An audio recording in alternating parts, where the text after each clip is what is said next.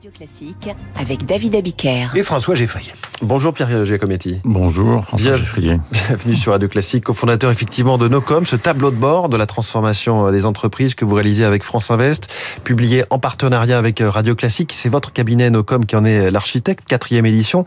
On est frappé par plusieurs sujets. J'aime ma boîte, c'est un peu le slogan euh, en, creux de cette étude. Les salariés sont satisfaits de leur situation professionnelle, attachés à leur entreprise et sereins sur la santé de celle-ci. Tout va bien? Alors c'est souvent un tableau qui est un, tout petit peu plus nuancé dans l'intensité de la relation à l'entreprise, mais vous avez raison. Euh, on est dans un environnement quand même particulièrement marqué par la défiance ces dernières années en France, pas simplement en France. Euh, il y a une forme de d'anxiété euh, généralisée sur toute une série de sujets. Il y a des tensions, y compris dans l'entreprise, mais malgré tout, cette relation euh, singulière, je la qualifiais euh, comme telle, euh, c'est une relation qui est privilégiée par une très large majorité de Français. Il y a même parfois de l'amour exprimé dans cette enquête mmh. à l'égard de sa boîte. J'entendais tout à l'heure votre confrère parler des, des difficultés et, de la grande complexité de la situation du groupe Casino à Saint-Étienne. On parlait d'histoire, on parlait de fierté d'appartenance, on parlait d'attachement. Vous voyez, même dans des entreprises qui vont mal, on a ce type d'expression et de sentiment. C'est dire à quel point dans les, les, les qualificatifs euh, qui résultent des résultats de cette enquête, il y a quelque chose qui ressemble un petit peu à une seconde famille. On a l'impression que pour beaucoup de salariés, sa boîte, c'est quelque chose qui compte et on y passe beaucoup de temps dans la vie. Donc c'est probablement aussi une des raisons Quel critère, de cette relation. Qui fait qu'on est euh, fier de son entreprise? Il y a, dans cette enquête, il y a deux, trois euh, éléments qui sont singuliers. D'abord, il y a la, réputation et l'image. Ça, ça renvoie à notre métier, nos coms, qui est d'essayer d'aider les dirigeants d'entreprise et leurs marques de bien raconter euh, euh, le récit de leur entreprise. il y a l'histoire, la tradition, le parcours. Je faisais référence à, l'instant au groupe Casino, qui a eu un, parcours glorieux pendant des décennies. et puis, il y a probablement aussi l'excellence et, et la qualité de ses services. Mais c'est la conjugaison de ces trois éléments qui font parfois, ça c'est nous le l'intuition qu'on a quand on travaille sur ces problématiques, que les dirigeants d'entreprise ne sont peut-être pas complètement conscients de ce qui les protège aujourd'hui par rapport à la sphère politique. Aujourd'hui, quand on regarde les rapports extrêmement dégradés entre l'opinion et donc les salariés en partie à l'égard de la politique et à l'égard de toutes les sphères de pouvoir, on a le sentiment que l'entreprise est assez protégée et mmh. les dirigeants d'entreprise avec, et c'est peut-être une opportunité qu'ils ne saisissent pas toujours complètement. Alors il y a le sujet de la raison d'être euh, des entreprises, ce sujet mis en place par la loi Pacte il y a quatre ans. Alors là, ça ne prend pas beaucoup. Euh, c'est vu comme un peu tiède, un peu trop général. Plus que tiède, hein. plus que tiède, on a, on a même le, sentiment que c'est de la com. Certains diraient, euh, avec un esprit polémique, de la mauvaise com. On a l'impression que les salariés ont, euh, expriment à travers leurs doutes sur ce sujet de la raison d'être une communication parfois un petit peu trop empoulée. Euh, un langage un petit peu abstrait, pour ne pas dire abscon, euh, une façon de s'exprimer qui ne ressemble pas à l'expression au quotidien euh, des salariés. Nous, quand on travaille sur ces problématiques, la première chose qu'on dit aux dirigeants d'entreprise avec lesquels on travaille, c'est d'abord la quête d'authenticité et de paroles vraies. Et sur ces sujets de la raison d'être, on a effectivement le sentiment que pour beaucoup de salariés, ça reste une, presque une obligation légale mmh. et moins un acte et une opportunité de créer du lien avec ses salariés. Autre enseignement majeur, Pierre Giacometti, la très forte sensibilité à la rémunération euh, ce qui semble euh, logique hein, en période d'inflation, ça monte encore, hein, plus que les années passées. Alors ça s'exprime de deux façons. La première, c'est oui, c'est le premier motif, et c'est la première fois dans cette enquête, c'est le premier motif qui justifie la présence dans l'entreprise. Puis un deuxième paramètre qui est important lorsqu'on interroge les salariés français sur qu'est-ce qui les ferait bouger, changer de boîte, c'est de très très loin la question de la rémunération. Et vous l'avez dit, on est dans un contexte où la question du niveau de vie, du pouvoir d'achat est particulièrement sensible en ce moment, ce qui explique euh, cet élément. Et c'est encore plus net chez les jeunes générations de salariés. Oui, donc euh, le, côté euh, avoir un travail qui a du sens chez les jeunes salariés, vous nous dites que c'est pas si vrai que ça.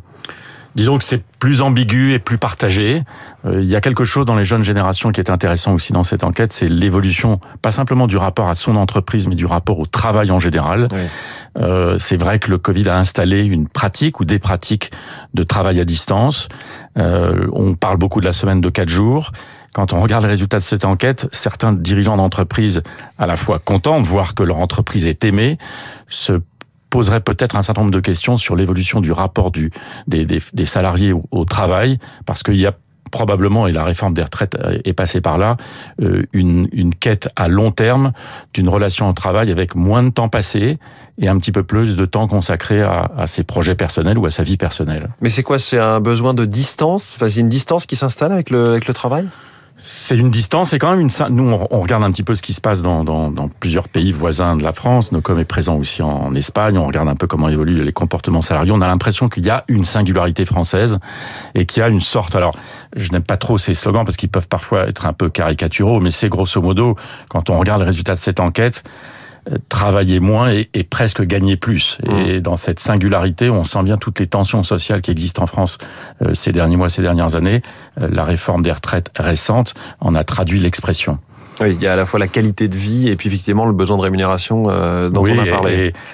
C'est là où je parle d'ambiguïté, c'est-à-dire que vous avez à la fois une très grande bienveillance à l'égard de son entreprise, un très grand sentiment de fierté lorsque le patron s'exprime sur son entreprise, sa vision et sa stratégie, mais à la fois un rapport au travail peut-être plus distancié aujourd'hui, au fond un équilibre, une quête d'équilibre que cherchent les salariés, notamment chez les jeunes générations. Alors vous l'avez vous avez dit quand le patron s'exprime, est-ce que les patrons euh, ne s'expriment pas assez aux yeux de leurs salariés? En tout cas, c'est une majorité de salariés qui le pensent. Ils le pensent d'abord sur la communication interne.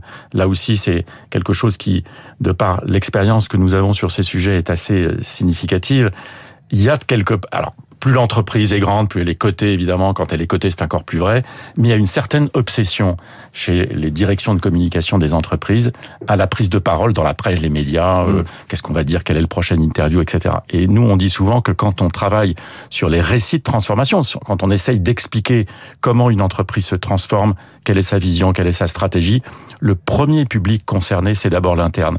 Et d'ailleurs, quand on regarde les résultats auxquels vous faisiez allusion au début de notre discussion, euh, quand on a de la fierté, quand on a la chance d'avoir un public, et franchement aujourd'hui en France, quand on a un public qui est fier, attaché, qui aime sa boîte, qui respecte ses dirigeants, hum il faut renvoyer la balle d'une certaine manière. Et là, on a le sentiment parfois d'une certaine sous-estimation des chefs d'entreprise sur la capacité ou la nécessité qu'il y a à renforcer ce lien quand il existe, et il existe le plus souvent, ou à le créer, ou à le renforcer quand il est euh, euh, mis à mal par un certain nombre d'événements, d'épisodes, notamment liés à la réputation des entreprises. Les chefs d'entreprise qui sont amenés à donner leur point de vue et leur euh, analyse, leur vision sur l'intelligence artificielle, vous, de ce que vous relevez, c'est quasiment pas un sujet, ou en tout cas on en parle peu, et ce qu'on en pense, c'est 50-50 opportunités ou menaces C'est partagé. Ça ressemble un peu à un référendum. On a l'impression qu'il y a deux populations qui cohabitent entre ceux qui pensent que c'est une opportunité et d'autres plutôt euh, une menace et un risque. On ne sera pas surpris de voir qu'il y a dans cette réponse un clivage générationnel, mais aussi un clivage social. Euh, ça, ça n'est pas aujourd'hui un sujet qui capte la majorité de, de l'attention des salariés, mais il est probable, il est probable que quand on faisait allusion tout à l'heure à la question de la communication des chefs d'entreprise en interne, ce sujet-là devienne dans les années qui viennent, sujet sur lequel ils auront besoin de s'exprimer. En tout cas, toutes les données de ce tableau de bord de la transformation des entreprises sont à retrouver ce matin dans le cahier euh, du journal Le Parisien, le cahier économie. Merci beaucoup Pierre Giacometti d'être venu à nous en parler en avant-première sur Radio Classique ce matin. Très bonne journée. Et merci à François Geffrier qui aime sa boîte lui aussi. Oui. À demain dès 6h pour la matinale de l'économie sur Radio Classique. Dans 3 minutes, les coulisses de la politique. La majorité doute de ses performances aux élections européennes. Radio Classique 7h22.